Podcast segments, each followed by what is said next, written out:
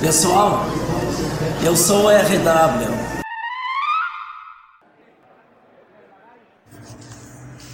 Vamos começar a lembrar 2018.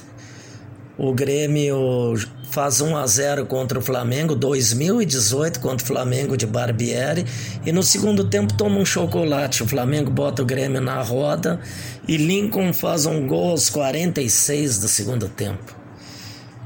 Entrevista do técnico Barbieri. Eu ouvi, ninguém me contou. Eu ouvi.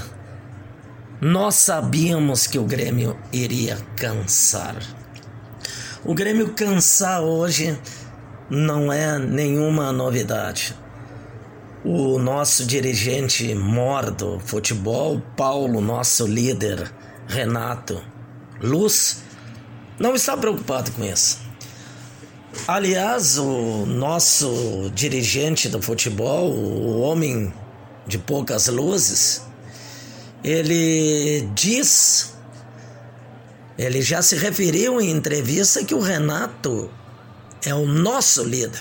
Ele não está preocupado que o Renato desrespeite a torcida do Grêmio e vá cumprimentar os jogadores do Flamengo alegremente. Não está preocupado que o Grêmio que o técnico do Grêmio vá cumprimentar feliz os jogadores de São Paulo após mais uma derrota. O Grêmio, desde a conquista do, da Libertadores contra o Lanús, se repete. 2018, 2019, 2020 e agora início de 2021. E para o Grêmio, para os dirigentes do Grêmio, tá tudo bem. O Renato eu nem vou falar, porque o Renato tá dentro de uma grande bolha, ele vive num mundo paralelo. No mundo dele, ele foi mais jogador do que o Cristiano Ronaldo. Então tem que respeitar a bolha do, do nosso técnico que ganhou uma estátua. Aliás, ele pediu e levou a estátua. É melhor que o Cristiano Ronaldo. Quando jogar futebol, tá dentro de uma bolha. Então, o que o Renato diz. O que o Renato diz não dá para considerar. Agora, os dirigentes do Grêmio, em especial o, o, o nosso dirigente de futebol, Paulo, nosso líder Renato Luz homologar tudo isso que está acontecendo, o Grêmio se arrastando em campo. Eu não falo em mau futebol. Mau futebol no Brasil hoje é uma realidade. Times jogando mal, basta abrir, ligar a televisão e sintonizar no canal aberto ou fechado, vão ver a quantidade de times jogando mal. Mas times com de primeira divisão do futebol mundial, com preparo físico, aliás, com a falta de preparo físico do Grêmio, não existe. Não existe. Eu gostaria de saber o que, que o nosso Paulo, nosso líder Renato Luz, acha de um torcedor do Grêmio ouvir dizer que o, de seu técnico que não pode ser cobrado quando não tem investimentos no futebol e o seu rival aqui de Porto Alegre com menos investimentos que o Grêmio está disputando a o Campeonato Brasileiro pau a pau e é líder. O que que o nosso dirigente de poucas luzes acha que pensa sobre isso? Como se sente o torcedor ouvindo isso. Então isso é um, é, isso é um momento terrível para a torcida do Grêmio, de secação contra o Internacional e assistindo um futebol decadente do Grêmio, sem preparo físico, com um treinador dentro da bolha, de uma bolha impressionante, de parte da torcida nas redes sociais apoiando esse descalabro. Pode ganhar a Copa do Brasil? Pode, pode ganhar a Copa do Brasil. No futebol de mata-mata, isso pode acontecer. Agora, é um preço muito alto ficar com esse estado de coisas no futuro. Lembrem-se do Cruzeiro, quando foi bicampeão da Copa do Brasil, o que aconteceu? O ciclo acabou. Sofrimento absurdo do, dos secadores, entre os quais eu me incluo. Nessa rodada de domingo, com, com a vitória apertada do Flamengo e a vitória do, do Inter com, com o VAR descalibrado. O Brasil conseguiu o que ninguém conseguiu no mundo inteiro. O, o VAR Gacibão, o VAR Noveleto, o VAR sei lá o nome de quem, está completamente desmoralizado no, no Brasil. Escândalo. Agora descobriram o erro humano do VAR. Sim, porque antes os juízes erravam, era o erro humano. Agora que tem a máquina, tem o, a milimetria, vamos dizer assim, vamos inventar a palavra, se é que ela existe, essa milimetria, o impedimento milimétrico que, que, que o VAR consegue detectar não é acionado numa hora decisiva porque o VAR se tornou humano. Ou seja, o, o gráfico do VAR pifou, descalibrou. Seria por um erro humano? Então hoje assistir futebol no Brasil é um é um exercício de sofrimento impressionante. Mas eu tô entre os otimistas que o Inter não vai sair campeão. A semana dos secadores, a semana dos secadores foi boa, porque eu queria que o Inter chegasse contra o Flamengo com o Urubu precisando da vitória para passar à frente. E isso aconteceu. A ordem dos fatores não importa. Eu achava que o Inter vencia o esporte e perdia para o Vasco. Errei as projeções e o meu desejo. Mas no fim das contas aconteceu o que eu queria. O Inter perdeu três pontos, só que foi quarta-feira no Beira Rio. Então está tudo conforme eu sonhava. Resta saber se no domingo vai ter VAR descalibrado ou não.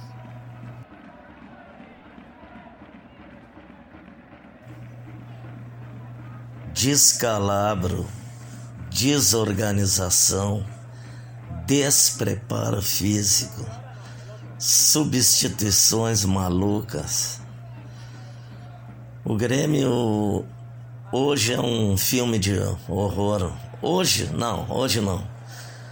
O Grêmio dos últimos tempos, o Grêmio de 2020, antes da pandemia e pós-pandemia, é um horror.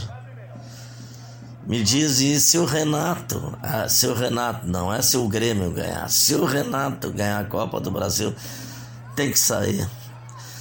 Não, não vale a pena para o torcedor do Grêmio ficar um ano, oito meses, o tempo que for, jogando um futebol, um mau futebol, e permanecer com um treinador que não tem mais o que fazer, porque venceu uma Copa do Brasil com contra quatro adversários.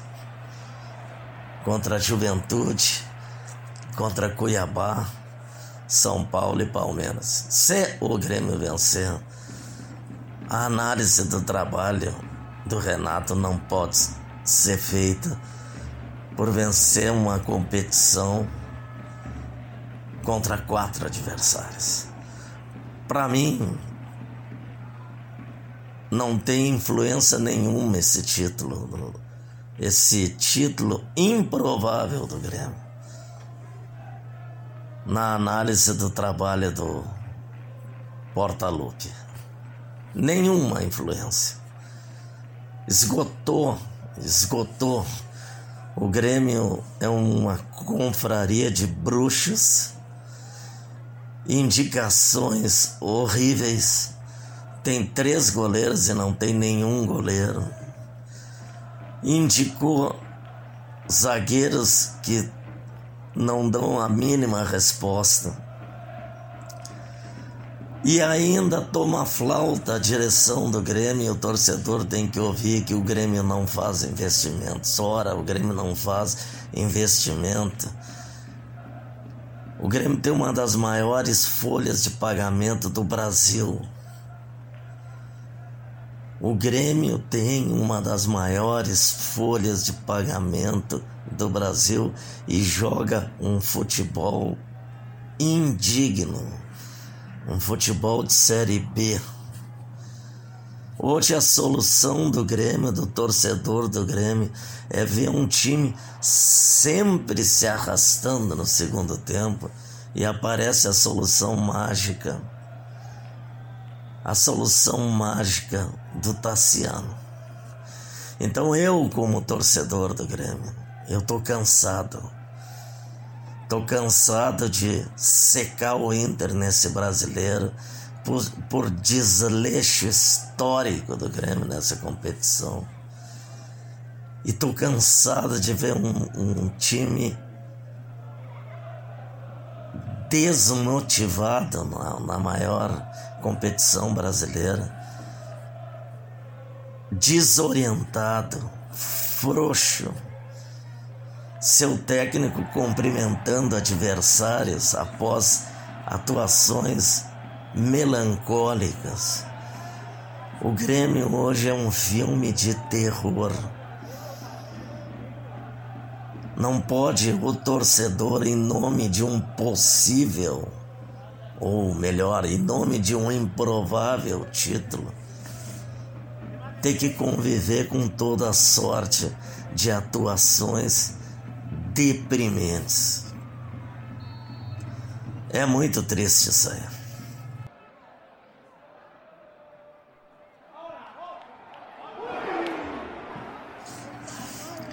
É hora de falar num assunto que o capitão Rec, dentro de sua bolha,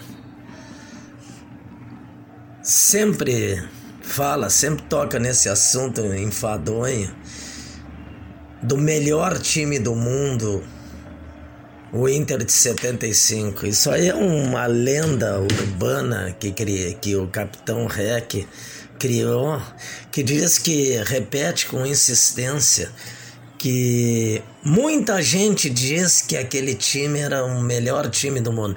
Primeiro lugar, não o muita gente significam apenas três pessoas que dizem isso. O tudólogo Schopenhauer Coimbra, o doutor Ibsen Pinheiro que dizia isso e o próprio Rec o propagandista mor do melhor time do mundo. Ora, o melhor time do mundo sofreu pra caramba para vencer o Campeonato Gaúcho de 75 e venceu no gol average, que era um sistema que de desempate que privilegiava o time que tivesse a melhor defesa no caso de empates no saldo de gols. Ganhou um campeonato gaúcho sofrido de um time barato do Grêmio, um time baratíssimo, um dos times com a folha de recursos menores da história do Grêmio, o melhor time do mundo, segundo o REC. Ipsi Pinheiro e o tudólogo Schopenhauer Coimbra pariu uma bigorna para ganhar o título de campeão gaúcho de 1975. Sem falar A decisão sofrida contra o Cruzeiro de Minas num jogo único no Beira Rio, onde o Manga foi a melhor figura em campo. E vamos complementar que o suposto melhor time do mundo não foi campeão da América, foi eliminado pelo Cruzeiro de Minas na Libertadores de 1976.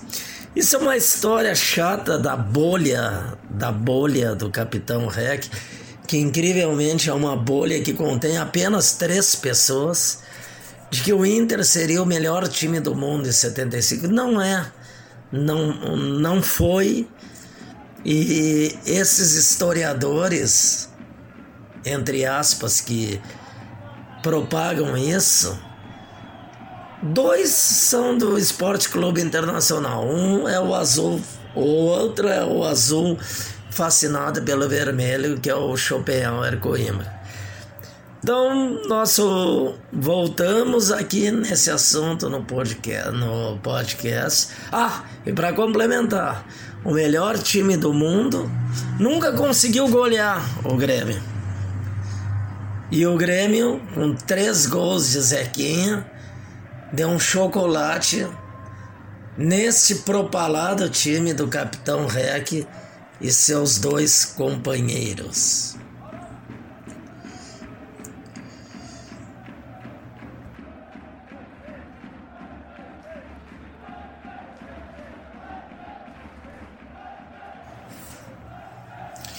Eu tenho gasto as minhas energias fute futebolísticas na, no processo de secação do Inter e no projeto Urubu no Corridão.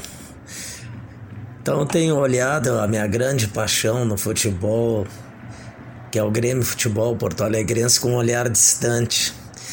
Porque tem coisas que acontecem no Grêmio que me preocupam. Não, não é possível que um clube com 400 milhões de de arrecadação, de investimentos, de receita, sei lá o nome que os economistas dão para isso aí, vai esperar dia 7 de março a definição de Renato Portaluppi, a estátua, se ele vai ficar ou não no Grêmio.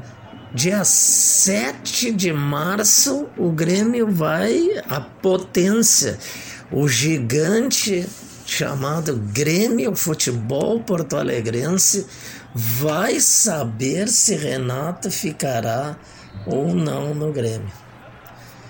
Puxa vida, isso aí é um.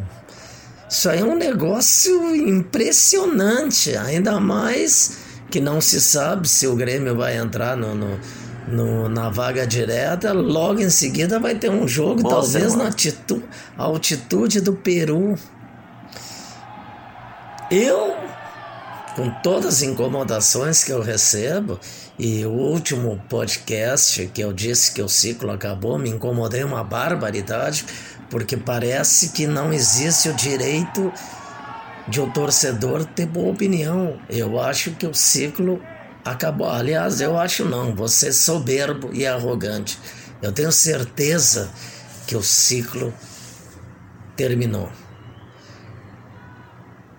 Mas a definição ser no dia 7 de março, ora, pelo amor de Deus, né? Para um clube com mais de 400 milhões de reais no seu balanço, esperar a estátua decidir.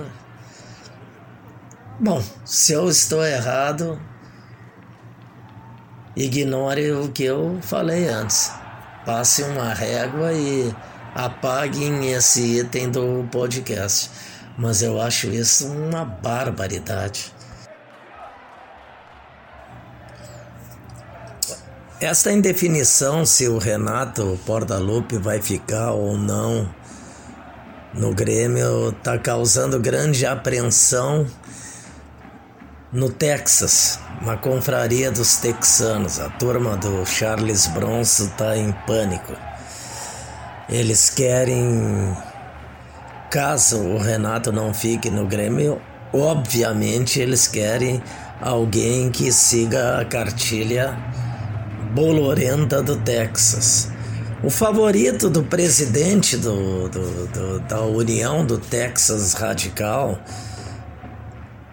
é, é Mano Menezes, o vice-presidente é Mano Menezes, o diretor de finanças da Confraria do Texas é Mano Menezes.